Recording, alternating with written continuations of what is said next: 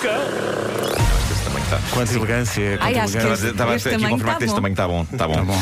Ah, bom, ah, temos de mandar as nossas felicitações para uma inglesa de 33 anos chamada Ah, não tem ah, título? Amanda Liberty. Ah, tem título, tem. E é Então bom. o que é isto? Amor é entrega. Parece um título poético ou bonito, mas vão reparar que é só parvo. No filme Como é que tu começas o homem que mordeu o cão sem ser título deste Porque estava a comentar o corte que eu, tô- eu não consigo fazer duas coisas ao mesmo tempo. Mas não és que- tu que estás a cortar, é o senhor. Eu sei, eu sei, mas não estou com headphones nem nada. Ah, mas espera, co- como o senhor ainda me está a cortar deste, deste lado, se calhar vou ficar só com um headphone. É pá, deixem, fala sem fones, homem. Fala sem voz, não faz feedback. Está bem. Bom, ahm, tenho então que mandar as felicitações para uma inglesa de. Ah, agora está-me a ligar a minha empregada neste momento. Atenda, atenda. Espera, vou, vou ter que ligar e fazer. Espera. Está com muita, coisa a acontecer ao mesmo tempo. Estão a perceber? Eu, eu tenho muita dificuldade em, em, Em lidar com isso tudo, não é? Bom, ahm, há uma, uma há uma senhora, ok, na Inglaterra chamada Amanda Liberty, que casou há dias, está super feliz ah, e ah, há uma diferença notável de idades entre ela e o noivo, uma diferença de 57 anos. O noivo tem 90 anos. E esta, se calhar, é a altura em que pessoas eh, maledicentes irão dizer algo como Ah, o velho deve ser rico, ou Ah, ela deu o golpe do baú. Mas a verdade é que, malta, ela gastou 400 libras, mais ou menos 500 euros, para trazer o noivo para casa. Já ele não gastou rigorosamente nada com ela, o bandalho. Eh, talvez seja melhor esclarecer neste ponto que o noivo de 90 anos, com quem esta senhora inglesa de 33 casou, é um candelabro é um candeeiro de teto antigo pelo qual ela se apaixonou num, num leilão e que comprou. Toda a gente, numa ou noutra altura da vida, usou a expressão ah, apaixonei-me por este ou aquele objeto. Mas ninguém leva o verbo apaixonar ao extremo desta senhora. Ela apaixonou-se mesmo pelo candelabro e casou com ele. E diz ela que nada lhe dá mais prazer do que estar enroscada a trocar mimos com o candelabro, os dois no sofá.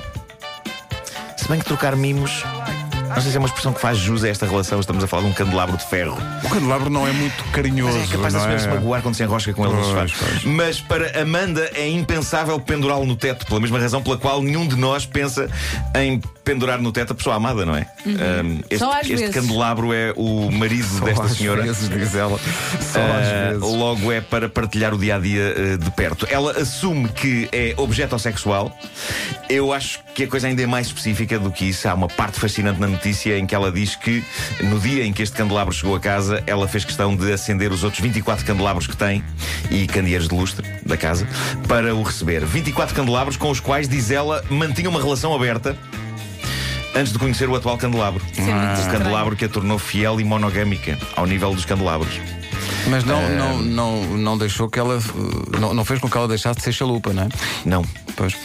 Eu- olha, eu, eu, eu acho que é muito difícil. Eu, eu- eu preciso tratar este caso como, como um caso de amor normal. não é? E acho que é muito difícil manter uma relação com candelabros sem alguém acabar magoado. E não é o candelabro. É tipo a testa da senhora. Ou... É porque, bem vistas as coisas, é uma relação à distância. Porque só muito de vez em quando é que ela sobe ao escadote para algum Não, mas- contacto Mas mais ela não próximo. pendurou. Não, ela, ela não o pendura. Eu- eu- Esta ela não, eu- ela não pendura este. Eu vi fotografias de um candeeiro de lustre com o qual ela namorou antes. Opa, sério, olha essa frase, olha essa Eh, frase. e- Opa, e deve ser pouquíssimo prático porque é daqueles que têm imensos pingentes de cristal.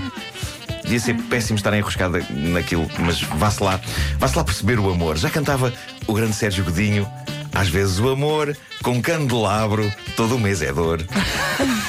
Não é bem assim, mas a métrica é perfeita. Bom, ah, acho que já todos nós mandámos vir coisas da famosa loja online Amazon.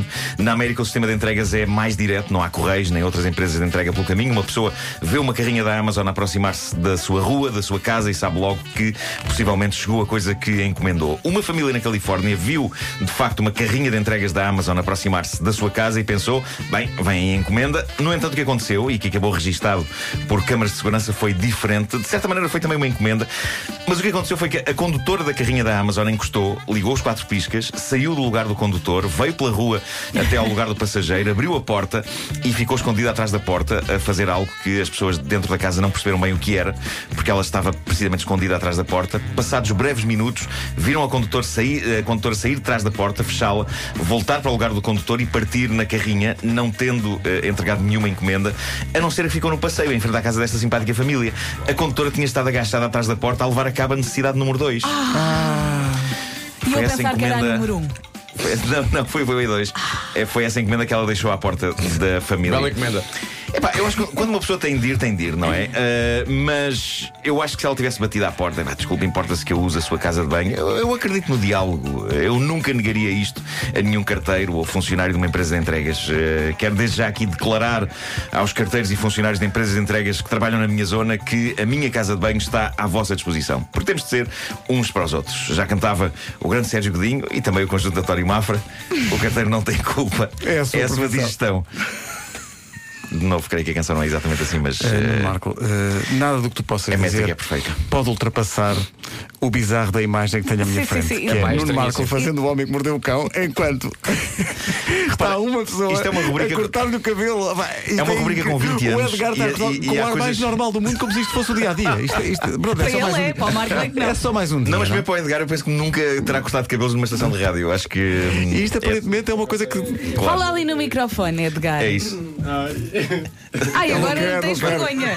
Não se cala, Mas é, para o que- é que é impressionante porque eh, o o ar eh, aparentemente normal com que o Nuno está a fazer a rubrica e nós todos estamos a participar na rubrica como se boa. é mais Sim, um sim, sim. dia. Isto é só mais um dia. Mas ele já esteve mais longe da franja. Bem, isto é- pois, por acaso, olha, Estás aí com uma popa a caminhar para a franja.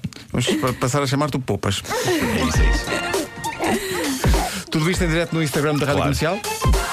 Diz adeus, Marco.